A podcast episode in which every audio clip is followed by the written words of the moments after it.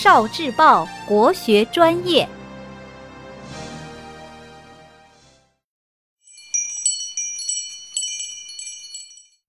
九尾白狐，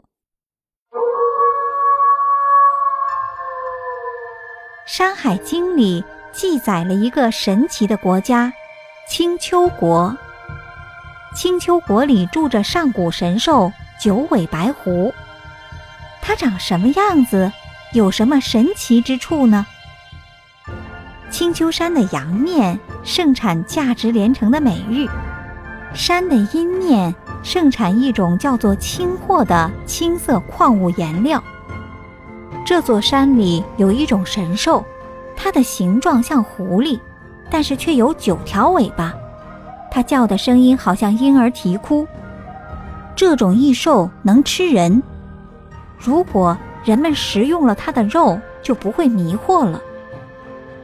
九尾狐在先秦文化里是一种祥瑞神兽，和龙凤一样。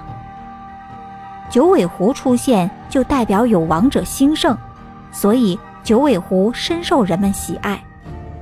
传说治理洪水的大禹在涂山就遇到了一只九尾神狐，九尾神狐说：“如果你在这里成家立业，就会子孙昌盛。”于是大禹便娶了涂山氏的女孩女娇。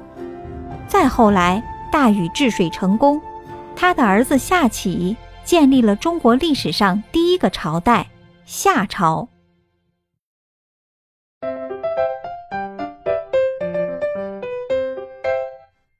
聆听国学经典，汲取文化精髓，关注今生一九四九，伴您决胜大语文。